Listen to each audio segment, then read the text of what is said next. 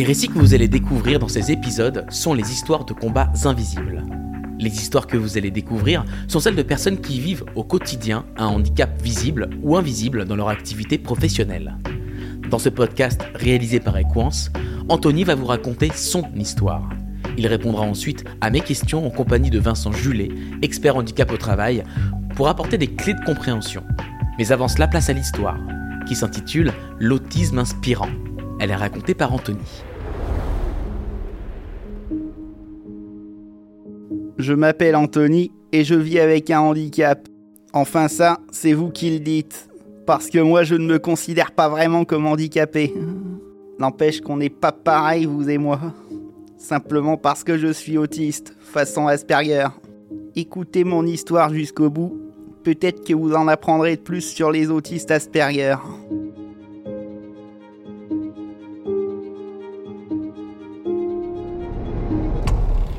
Je suis dessinateur technique en bâtiment et je travaille chez Econs depuis mars 2023. J'ai 36 ans et c'est mon premier emploi. Oui, oui, vous avez très bien entendu. Mais ça ne veut pas dire que je me suis tourné les pouces durant toutes ces années, au contraire. D'ailleurs, ça va peut-être vous surprendre, mais j'ai voulu tracer ma route comme tout un chacun. Sauf qu'au bout d'un moment, je ne pouvais plus ignorer qui j'étais. Et il a fallu changer de vitesse et trouver un autre rythme mon rythme. Basiquement, j'ai toujours su qu'il y avait un truc chez moi. J'ai été présumé autiste parce que j'étais plus sensible que les autres. Et c'est important de garder en tête le mot présumé, parce que ça fait pas mal la différence. D'ailleurs, pour faire simple, c'est quoi un autiste Asperger? C'est trois ingrédients magiques, hypersensibilité, comportement relationnel atypique et enfin mon préféré, concentration des centres d'intérêt. C'est-à-dire que j'ai moins de centres d'intérêt que vous, mais ce qui me passionne me passionne plus que vous. Du coup, je suis plus pointu sur mes connaissances, je vois des détails que d'autres ne peuvent pas percevoir même en plan large, je suis plus doué en écriture, lecture, calcul et résolution de problèmes. Oui, vous pouvez le dire, ça relève un peu du génie. Mais bon, faut rester modeste, hein. Après, niveau social, c'est pas top quand on est autiste. On fait plus d'efforts pour s'intégrer, mais on n'y voit pas vraiment d'intérêt. C'est pas naturel chez nous, c'est comme ça. On est un peu décalé, mais ce n'est pas évident tous les jours. Quand j'étais plus jeune, la prise en charge des autistes n'était pas systématique. Il y avait très peu d'établissements scolaires adaptés et moi j'ai pas eu de chance à ce niveau-là. Pendant un long moment, je faisais des allers-retours en hôpital de jour juste parce qu'on ne savait pas trop comment s'occuper de moi. Bref, quand t'es présumé autiste, t'es un peu seul. Et c'est surtout ça qui est handicapant. Et voilà pour la première partie de l'histoire d'Anthony, racontée par Anthony qui est à côté de moi. Ça va Anthony? Ça va. Comment tu te sens en racontant cette histoire? C'est pas super simple à décrire parce que quand même beaucoup de traumatismes et compagnie qui remontent. Ouais. On va en parler ensemble euh, justement. À tes côtés, Vincent Julet. Bonjour Vincent. Bonjour David. Vincent, tu es consultant management et handicap. Tu es également un acteur associatif très engagé localement et nationalement. Et on a des questions, j'ai des questions à te poser pour mieux comprendre certaines choses. La première question, elle est pour toi, Vincent. Anthony dit ne pas avoir eu de chance concernant sa prise en charge. Est-ce que c'est vraiment une question de malchance? Non, malheureusement, c'est pas une question de malchance. Je crois qu'aujourd'hui, on peut dire qu'on ne sait pas encore gérer correctement les enfants différents. On a tendance à vouloir mettre encore tout le monde dans la même case et cela doit changer. Pour cela, il faut euh, sensibiliser les camarades de classe, mais aussi le corps enseignant. C'est fondamental. Anthony, tu mentionnes que tu as toujours su qu'il y avait quelque chose de différent chez toi. Je percevais surtout un décalage avec les autres au niveau des intérêts. Aussi, bien, aussi bien les intérêts à l'école qu'en dehors. Mhm. Parce qu'en fait, je voyais que bien que tout le monde ne mettait pas la même intensité au travail. Il y a une question d'hypersensibilité lorsqu'on est autiste.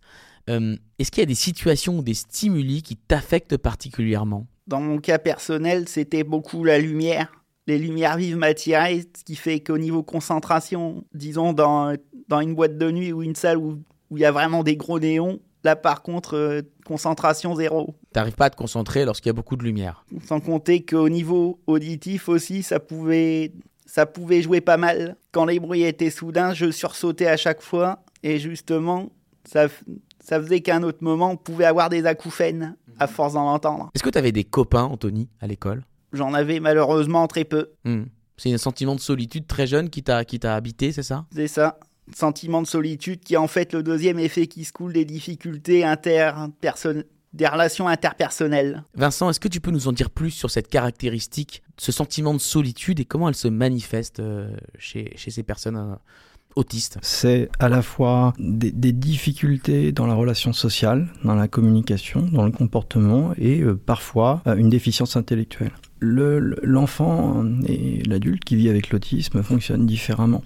Et donc euh, cette différence le pèse et, et c'est ce qui fait généralement cette incompréhension du monde qui l'entoure que la personne est souvent seule. Alors, euh, Anthony a parlé de son euh, hypersensibilité, et je crois que c'est un point aussi euh, essentiel, parce qu'effectivement, euh, c'est euh, assez général et assez, assez répandu chez les personnes qui vivent avec l'autisme.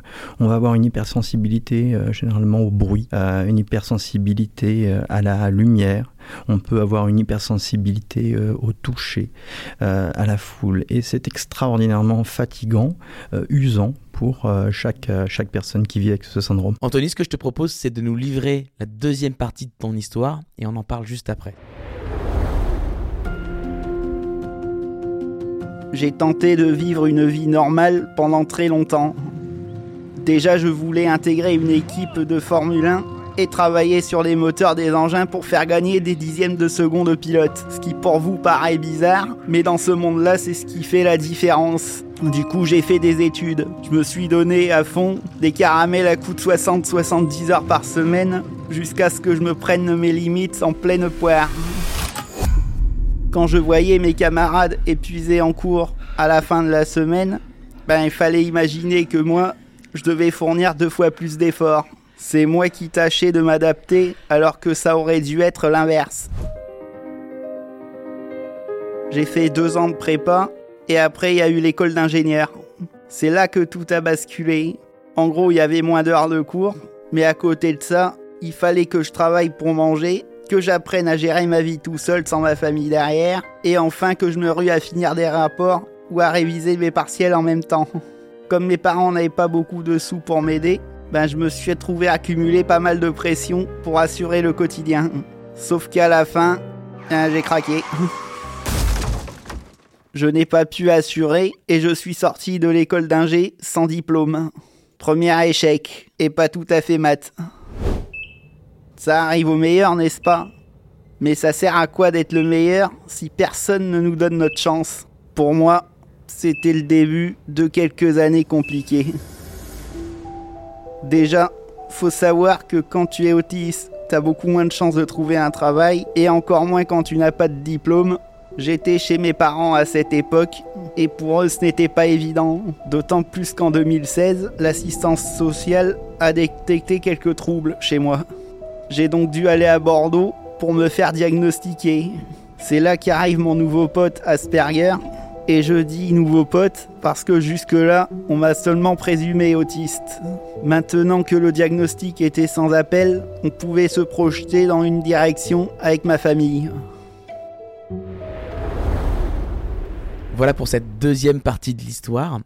Anthony, ça fait quoi d'entendre que tu es Asperger? À ce moment-là de l'histoire. Hein. À ce moment-là, c'était plus, c'était comment dire, un choc dans un premier temps, de me dire bah ça y est, tous les efforts que j'avais faits pour pouvoir ressembler à une personne normale, en fait, ça part directement à l'égout, puisqu'à la base, je ne suis pas normal. Pas normal dans le sens où le fait que l'autisme soit là me classe dans une autre catégorie. Tu as quel âge en 2016 lorsque tu es diagnostiqué? Je venais juste d'avoir la trentaine. Donc 30 ans où tu considères que tu as fait des efforts pour devenir normal, alors que tu entends que tu n'es pas comme tout le monde, tu es différent. Euh, et tu as, euh, tu as cet autisme Asperger, c'est ça? C'est ça. Hmm. Est-ce que c'est commun pour d'autres autistes Asperger d'être en situation d'échec et pourquoi? Bah Déjà, dans l'enfance, hein, on, a, on a des petits qui sont euh, souvent euh, seuls. On a euh, un, corps enseignant qui ne comprend pas toujours. On parle parfois, euh, moi j'ai déjà entendu ces, des, enseignants euh, dire, bah tiens, ce, celui-là, il n'a pas l'air autiste, ce qui ne doit plus s'entendre. on a aussi des, situations de moquerie parce que le langage utilisé peut être trop, châtié. On a des situations de harcèlement. tout ça atteint, tout ça atteint le moral en fait de, de, de ces enfants-là, puis des, adultes qui deviennent en fait. Oui, des adultes qui le deviennent, et puis bah, on a aussi la problématique de l'entretien d'embauche, euh, parce que quand on devient adulte, on doit passer un entretien et on ne comprend pas forcément les codes qui sont attendus. On est dans un monde de codes. Alors on va y venir dans la troisième partie de l'histoire. Juste avant, j'aimerais comprendre, Anthony, comment tu as réussi à te construire malgré ces échecs, ces années difficiles, ce diagnostic? Parle pas réellement de construction, puisque déjà quand on part différemment des autres, qu'on subit harcèlement et compagnie, on cherche plutôt à bricoler sur des ruines, et que quand on bricole sur des ruines, et qu'on se met à creuser au bout d'un moment, découvre la vérité on se dit bah zut, en fait tout ce qui est relation normale, le train est déjà passé, les cercles sont formés et ce sera difficile de rentrer. Est-ce qu'il y a eu des avancées notables en matière de diagnostic ou de soutien, de considération dans les entreprises? Non, je crois qu'on peut déjà dire que c'est très important de diagnostiquer le plus tôt possible. Pourquoi? Parce que c'est essentiel de savoir ce qu'on a, sinon on se construit sur quelque part. Hein. On pourrait qualifier ça de champ de ruine, euh, parce qu'il va falloir se réinventer une fois qu'on le sait. On est en retard aujourd'hui hein, sur, le, sur le diagnostic. Alors souvent, ce qu'on constate à l'école, c'est que les euh, compétences cognitives des enfants permettent de euh, cacher l'autisme. Et donc du coup, on se retrouve avec des diagnostics qui ont lieu euh, souvent entre 13 et 14 ans à l'adolescence, et ce qui devient très difficile euh, à appréhender et à assimiler pour, pour le, jeune adolescent en construction. On a aujourd'hui un retard en France, puisque effectivement, on, est, on a une approche qui est trop souvent euh, psychanalytique euh, de la chose. Et, on doit pouvoir euh, évoluer là-dessus. Alors pour pouvoir diagnostiquer un petit peu plus tôt comment il faudrait faire, ben, globalement il faut pouvoir sensibiliser les enseignants, les parents, euh, pour leur permettre aussi d'accepter, de comprendre que leur enfant peut être, euh, peut être euh, différent.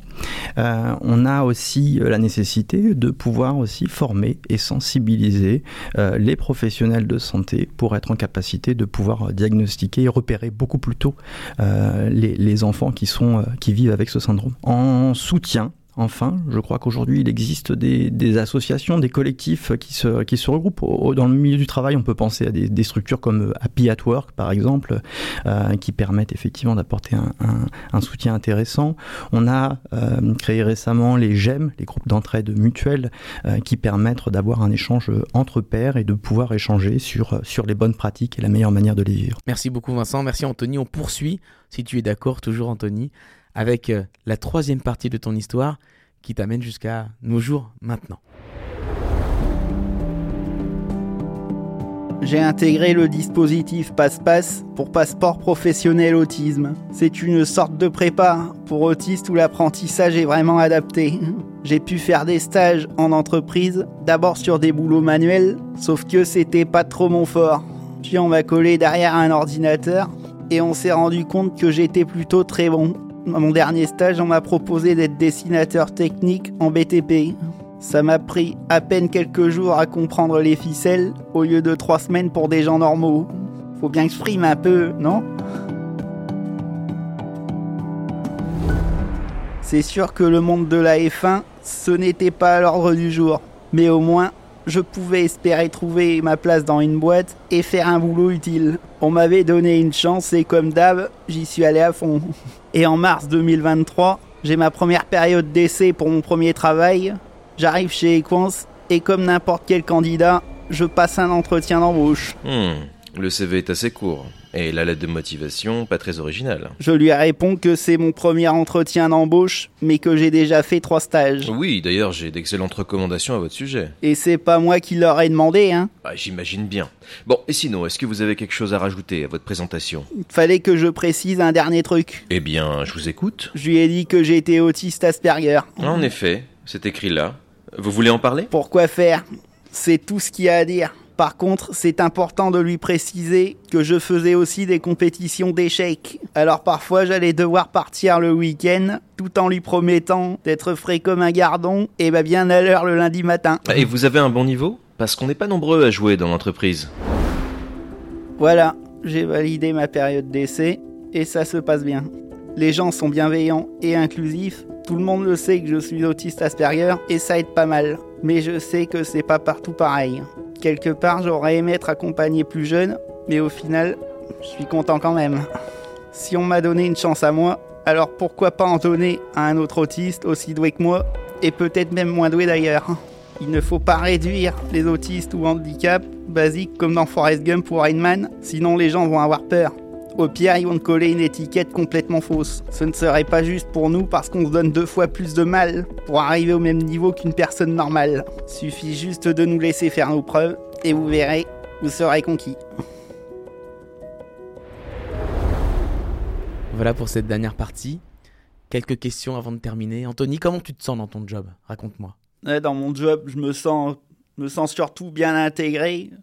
J'ai enfin trouvé une place utile et quelque part, avec de grands pouvoirs viennent de grandes responsabilités. À savoir que maintenant que sur le dispositif Passe-Passe, j'ai été l'un des premiers à trouver un emploi, j'ai maintenant la responsabilité de tenir le poste et, quelque part de leur montrer la voie. Est-ce que c'est lourd à porter pour toi cette responsabilité? T'as l'impression d'être un premier de cordée? Le fait que j'ai l'emploi, ça me permet d'une part de prendre, prendre une étape supplémentaire vers l'indépendance, ce qui quelque part a été la lutte de, des 30 années d'avant. Est-ce que c'est lourd pour toi à porter ça? C'est plutôt lourd. En vrai. C'est-à-dire, qu'est-ce que tu, qu'est-ce que tu ressens avec, cette responsabilité-là? Qu'est-ce que ça te, qu'est-ce que ça a comme conséquence cette lourdeur? Déjà, ça a cette conséquence que contrairement à l'école d'ingénieur, où j'avais fini par sombrer quelque part avec l'alcool, de ne pas répéter déjà les mêmes erreurs, d'autant plus que, que là, contrairement aux, années d'avant, il n'y aura peut-être pas de deuxième filet de sécurité. Vincent, comment elles se matérialisent, les difficultés des Asperger dans le monde du travail elles sont nombreuses. Difficultés d'interaction sociale, difficultés à comprendre euh, les codes, comment euh, fonctionne une équipe, envie souvent de rester seul, de ne pas se mélanger aux autres, de ne pas aller euh, perdre du temps, entre guillemets, à la machine à café, de ne pas aller manger avec les autres. Donc, quelque part, difficulté de créer, de rentrer dans cet état d'esprit d'équipe. On va aussi avoir la notion de sens du détail euh, peut être un avantage, mais euh, si on, demande une note courte à une personne qui vit avec, euh, avec ce syndrome, et eh bien souvent on va avoir plusieurs pages et, donc forcément en, ratant parfois l'essentiel et puis aussi peut-être parfois une tendance qui peut apparaître à se vexer parce qu'on ne comprend pas telle ou telle situation. Et là, euh, bah là c'est une vraie difficulté parce qu'il faut un, tiers de confiance pour pouvoir euh, quelque part être médiation, euh, médiateur dans la situation. Anthony, est-ce que toi, ça t'arrive de te forcer d'aller prendre un café avec des collègues ou est-ce que tout est très bien entendu et il n'y a pas forcément de pression pour que tu puisses sociabiliser, tout, est, tout est compris? À vrai dire, sur la, au niveau de la machine à café, j'ai tendance à être l'un des premiers à y aller, pas juste pour créer du lien. C'est surtout que la boisson elle-même, ça ça a plutôt tendance à être carburant. Quelles peuvent être les clés, Vincent, pour manager un collaborateur euh, autiste Asperger? D'abord, créer un, cadre de travail précis, des process, d'avoir euh, des, jalons, des points individuels euh, euh, réguliers, être aussi en, capacité de, de, penser à, s'adapter au rythme du collaborateur, donc en pensant le télétravail, en pensant aussi à, à ces façons de, de, vivre l'hypersensibilité, donc peut-être aussi à penser à des, solutions de compensation du handicap, qui peuvent être des casques anti-bruit ou des, des, choses comme ceci. À tous les deux, j'aimerais vous poser une dernière question avant qu'on se quitte. Quel conseil vous donneriez aux employeurs pour créer un environnement de travail inclusif pour les personnes atteintes d'autisme Premièrement, au niveau des méthodes, nous, autistes, Asperger, avons tendance à bien aimer quand les choses sont bien carrées, que, ce soit, que ça change pas du jour au lendemain pour telle ou telle raison ou parce que le capitaine a changé d'âge. Il faut avoir un cadre très clair, très précis. Et enfin, deuxièmement, nous avons aussi certaines habitudes sur la pause de midi. Nous aimons bien des fois nous isoler un peu pour pouvoir recharger un peu nos batteries. Parce que contrairement aux neurotypiques, entre guillemets, qui aiment beaucoup le lien avec les autres pour se recharger socialement, nous on fonctionne plutôt au contraire. On a besoin de se reposer et d'être euh, dans sa bulle pour, euh, pour recharger les batteries comme tu le dis. Vincent, quels conseils on pourrait donner euh, aux employeurs? D'abord, c'est mettre en place des process clairs, des jalons précis euh, au niveau de l'organisation. Ensuite, c'est offrir la possibilité à chacun euh, de pouvoir éviter cette hyperstimulation, donc en permettant d'avoir des, salles de repos notamment. Enfin, c'est pouvoir sensibiliser les équipes le management pour permettre à chacun de comprendre les codes, de comprendre les forces de ce collaborateur qui vit avec ce type d'autisme, qui sont euh, la rigueur, la force de travail, le côté jusque boutiste. La différence est une force et il faut la valoriser. Merci beaucoup à tous les deux pour vos éclairages. Cette histoire, Anthony, que tu as pu nous raconter avec euh, beaucoup de sens du partage et beaucoup d'émotions. Je, je, crois que tu es particulièrement fatigué après ce moment qu'on a passé ensemble. Merci beaucoup, Anthony. Merci beaucoup, Vincent, euh, de nous avoir apporté tes éclairages. Merci à Equance pour rendre possible ces témoignages, ces histoires. On se retrouve très vite pour un autre épisode, une autre histoire.